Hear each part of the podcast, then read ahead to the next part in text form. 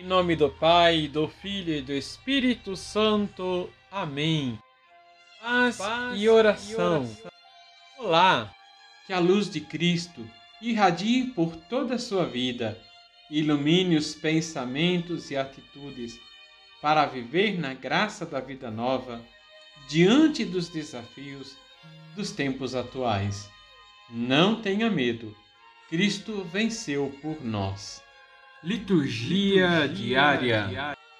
Depois da última ceia, no Evangelho de São João, Jesus começa a se despedir dos apóstolos e lhes dá as últimas orientações. No capítulo 16, versículos de 12 a 15, Jesus continua falando do Espírito Santo, que virá. O Espírito do Senhor animará o coração dos apóstolos toda a igreja e a conduzirá sempre.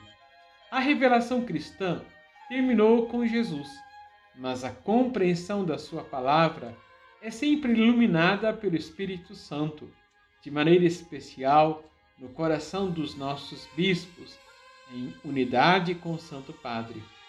Esta interpretação ou iluminação de certas realidades pelos nossos pastores chamamos de tradição, o depósito da fé.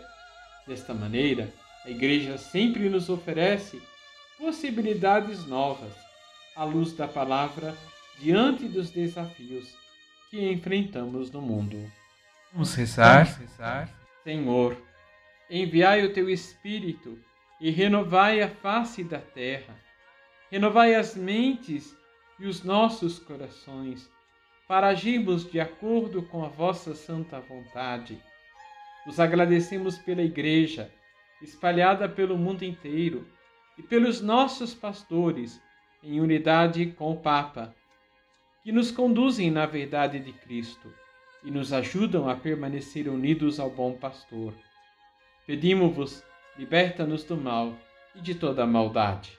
Receba a bênção do Deus Todo-Poderoso, Pai, Filho e Espírito Santo. Amém.